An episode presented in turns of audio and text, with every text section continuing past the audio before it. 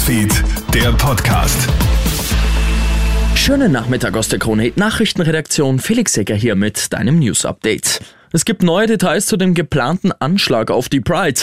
Demnach wollte der 17-jährige Verdächtige schon vor einem Jahr online eine Kalaschnikow kaufen.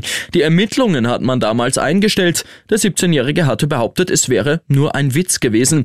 Der Anwalt des 14-jährigen Verdächtigen bezeichnet zudem heute seinen Mandanten als unschuldig. Ich bin wirklich aus allen Wolken gefallen. Wie ich den Akt bekommen habe, geht es eben nicht hervor und ist es daraus auch nicht zu lesen, dass er irgendeinen Anschlag hätte verüben wollen.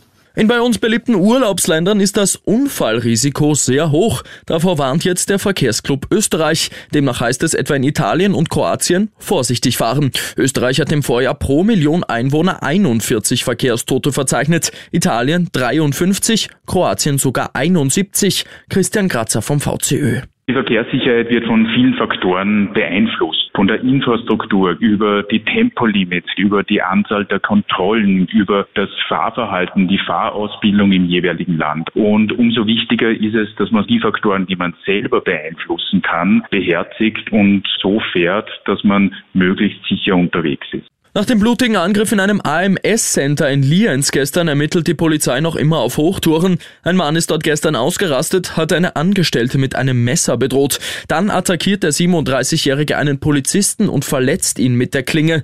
Die Beamten haben den Angreifer angeschossen. Er muss gestern operiert werden und kann noch nicht vernommen werden. Gegen ihn wird wegen des Verdachts des versuchten Mordes ermittelt. Ich wünsche dir noch einen schönen Mittwoch. Newsfeed, der Podcast.